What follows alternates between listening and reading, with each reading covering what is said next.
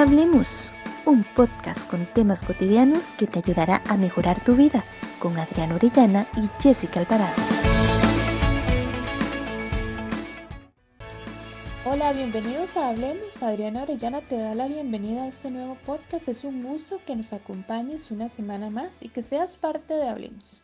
Como siempre, me acompaña Jessica Alvarado. Hola Jessy, ¿cómo estás? Hola Adri, yo estoy muy bien, complacida de estar acá compartiendo un episodio más con vos y con todos los que nos escuchan semana tras semana a través de las diferentes plataformas de Hablemos.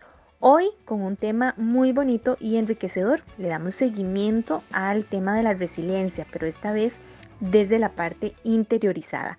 Así que quédense con nosotras porque va a ser un podcast muy interesante. Antes de empezar a profundizar en el tema de hoy, queremos recordarles que nos pueden escuchar a través de Anchor y las diversas plataformas como Spotify, Apple Podcast y Google Podcast. Y por supuesto, les hacemos la invitación para que desde ya compartan esta transmisión con sus amigos.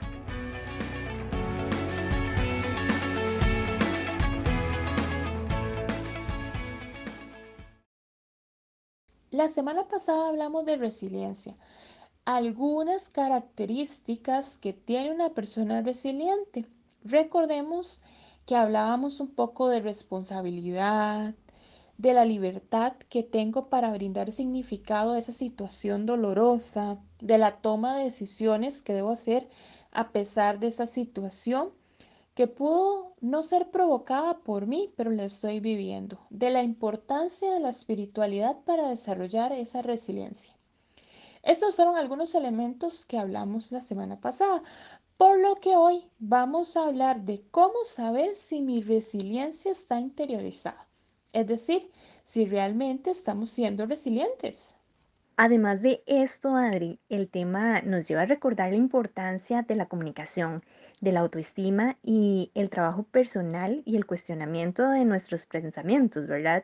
Esto para poder comprender y superar las situaciones que se nos presenta día con día en el camino. Y para adentrarnos en el tema e iniciar a desarrollarlo, Adri, para vos, ¿Cuáles son esas características que consideras que son parte de una persona con resiliencia interiorizada? Bueno, Jessie, vamos a tener elementos que debemos desarrollarlos o ya los tenemos desarrollados, todo dependiendo. O si no, vamos a tener que hacer un trabajo personal. Si no los tenemos desarrollados, vamos a tener que empezar, bueno, a trabajar en nosotros para poder ejercerlos de una forma más apta. Entonces, volviendo a la pregunta, eh, como primer elemento para conocer si mi resiliencia está interiorizada, vamos a tener que hay un factor de un sentido del humor. Y el sentido del humor no significa que voy a andar haciendo chistes por todo lado, bromas a todo el mundo o reírme de todo lo que pase. Pero sí me sí con el sentido del humor me voy a tener la capacidad para reírme de mí, el reírse de nosotros mismos es una característica de resiliencia. Eso no quiere decir tampoco que uno se va a andar como boicoteando a cada rato y va a ser el payasito de la fiesta, como decimos popularmente. No, el reírse de nosotros mismos desde una manera sana también. El saber divertirse a pesar de la situación, el disfrutar lo que se hace, el experimentar, el lograr tener esa capacidad de asombro o curiosidad son factores que se incluyen dentro del sentido del humor. Es decir, no perder la sonrisa a pesar de la situación difícil que podemos estar viviendo. Entonces, este es un factor que me dicta que mi resiliencia está interiorizada.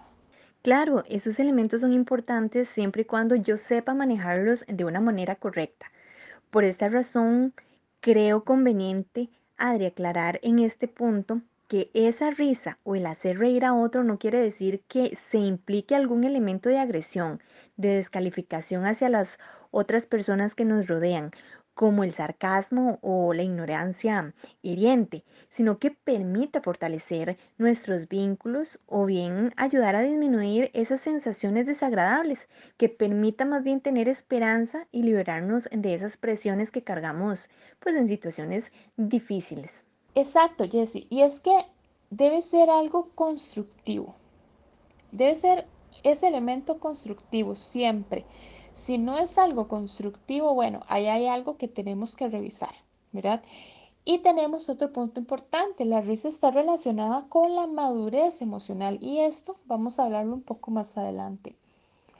Otro elemento que en realidad es sumamente importante dentro de la resiliencia interiorizada es el perdón. Y este elemento a veces no es tan fácil de llevar a cabo. Muchas veces hemos escuchado que el perdón me libera, me libera a mí, a la persona que fue agredida. Y no está enfocado tanto en el otro, sino es un proceso de sanación mío. Y es que vamos a ver que dependiendo de la situación vivida, si fue por esa causa externa, vamos a tener sentimientos desagradables hacia ese individuo, hacia esa persona, pues cada vez que lo veamos. Entonces esto nos va a quitar el disfrutar las cosas. Y ese disfrutar las cosas me está impidiendo a su vez la primera característica, el sentido del humor. ¿Por qué? Porque el no perdonar me va a llevar de una u otra forma a cederle el poder al otro, porque dejo que me robe la paz, dejo que eso que me hizo me afecte de tal manera que ya no puedo sonreír, que ya no puedo tener mi, mi cotidianidad normal. Es como el, el común que dicen, es que me arruinó el día, ¿verdad? Porque vamos a dejar que alguien nos, arruin, arruine el día o esa situación. Entonces, por eso es que la risa y el perdón o el sentido del humor y el perdón están tan entrelazados dentro de esas características de resiliencia interiorizada. El dejar que me quiten la paz cada vez que recuerdo la situación o hablo es un elemento que me indica que no he superado la situación, que no estoy avanzando, entonces por ende estoy dejando de ser resiliente. Por otro lado, si se trata de perdonar o de perdonarme, de perdonarme algo, a veces voy a requerir un poco de ayuda para hacerlo, porque puede ser que hay otros elementos ahí integrados dentro de eso, por lo cual no me estoy perdonando y a veces necesitamos trabajarlos a veces nos aferramos a ciertas cosas, a veces hay un elemento de culpabilidad que no deja perdonarme. Entonces, el aferrarse a las cosas también va a causar que se nos empañe esa visión, esa visión que tenemos de cómo vivimos las cosas, de si podemos disfrutar las cosas. Entonces, por eso es tan importante el perdón, para poder llevarme un poco a ese disfrute, a, a poder estar bien, a tener paz conmigo. Porque podríamos pensar también, bueno, esta persona me debe tal y tal cosa porque me hizo esto. O esta persona me hizo tal y tal cosa, entonces me tiene que pagar lo que me hizo. Podrían ser dos pensamientos ahí que podríamos tener cuando estamos muy molestos y no queremos perdonar a alguien. Inclusive a veces podríamos pensar, es que no logro controlar mis emociones porque me enojo tanto o esta persona me genera tal, tal emoción que no puedo controlarla. Es un sentimiento más grande que yo. Aquí vamos a tener un factor muy interesante y es el autocontrol. El autocontrol de las emociones es otra temática que posteriormente vamos a abordar, pero también me ayuda a regularme y a regular el que yo pueda disfrutar la vida, porque si la emoción me sobrepasa, Quiere decir, bueno, que no lo he superado, pero también que no estoy disfrutando lo que estoy haciendo o no voy a disfrutar lo que voy a hacer, porque ya emocionalmente estoy sumamente movido. Inclusive puede pasar que no me pueda concentrar. Entonces, estos elementos de una forma u otra van a llegar a obstaculizar el perdón, porque si me mueve tan tanto la emoción y es más fuerte que me sobrepasa, posiblemente no voy a poder perdonarlo o perdonar a esa persona o perdonarme a mí. Entonces, estos son elementos que debemos revisar si queremos trascender un poco a ese elemento de resiliencia interiorizada. Adri, y es que el perdón es fundamental para avanzar en la vida, si no viviríamos con muchas cargas. Y aquí hay que recordar que el perdón no es sinónimo de olvidar, que es algo con lo que lo relacionan. El famoso olvidar es perdonar, ¿verdad? Y muchas veces hemos escuchado esto, La realidad de este punto es recordar aquella situación sin que nos mueva nada internamente o que genere alguna emoción fuerte. Y tampoco significa que le justifiquemos las acciones a la persona que nos hizo daño o pretender que no sucedió nada o cambiar de criterio sobre la situación o inclusive no hay necesidad de hablar con la persona, es liberarnos de eso, conectarnos con nosotros mismos, encontrar la paz y tener tranquilidad.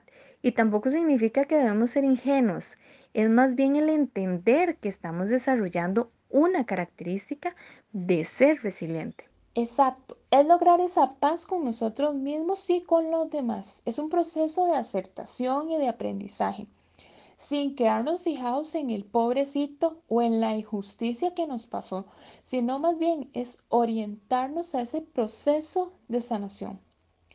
Otra característica que quiero mencionar es la madurez. Este aspecto va muy relacionado con tres elementos, el comprender, el reconocer y la autodisciplina. Bueno, pero ¿qué voy a comprender? Bueno, voy a comprender que hay muchas situaciones que nos pasan que son dolorosas, pero también voy a comprender que hay personas que han tenido vivencias un poco más fuertes que las mías y han logrado sobreponerse y superar la situación. ¿Qué voy a reconocer? Bueno, reconozco que todo pasa, que nada es eterno. ¿Y en qué me voy a autodisciplinar? Bueno, en ocasiones voy a tener entonces que posponer o renunciar a cosas que me generan alguna ganancia. Entonces ahí es donde me autodisciplino, pues voy a tener que hacer algunos sacrificios si es necesario. Esto significa que tendremos que reasignar. Cuando yo, por ejemplo, dejo de hacer algo o pospongo algo o renuncio a algo, yo reasigno. Reasigno esos elementos, no me resigno. Me resigno es diferente. Reasignar es volver a darle otro significado. Reasignar los aspectos de la vida que sean necesarios, que me ayuden a, a cambiar, que me ayuden a dar sentido a esa situación que yo viví, que me ayude a aceptar esa realidad como es. Entonces la madurez me da un factor muy importante aquí también, que es el compromiso. Esta palabra a veces la vemos como con un poco de terror, ¿verdad? Porque compromiso implica hacer muchas acciones para poder llegar a hacer algo. Entonces a veces le tenemos miedo, pero la madurez me ayuda a comprometerme conmigo para salir adelante de esta situación. Entonces debemos dejar de lado ese miedo a comprometernos con nosotros mismos, a la soledad, al involucrarnos en hacer algo, ya sea para nosotros o para alguien más. Debemos dejar el miedo a amar. Debemos amarnos completamente a nosotros mismos y también a los otros, porque de esta manera también voy a llegar un poco al perdón. Y a partir de eliminar ese miedo, yo voy a poder entonces rescatarme. Entonces, a partir de aquí tenemos una consigna muy importante.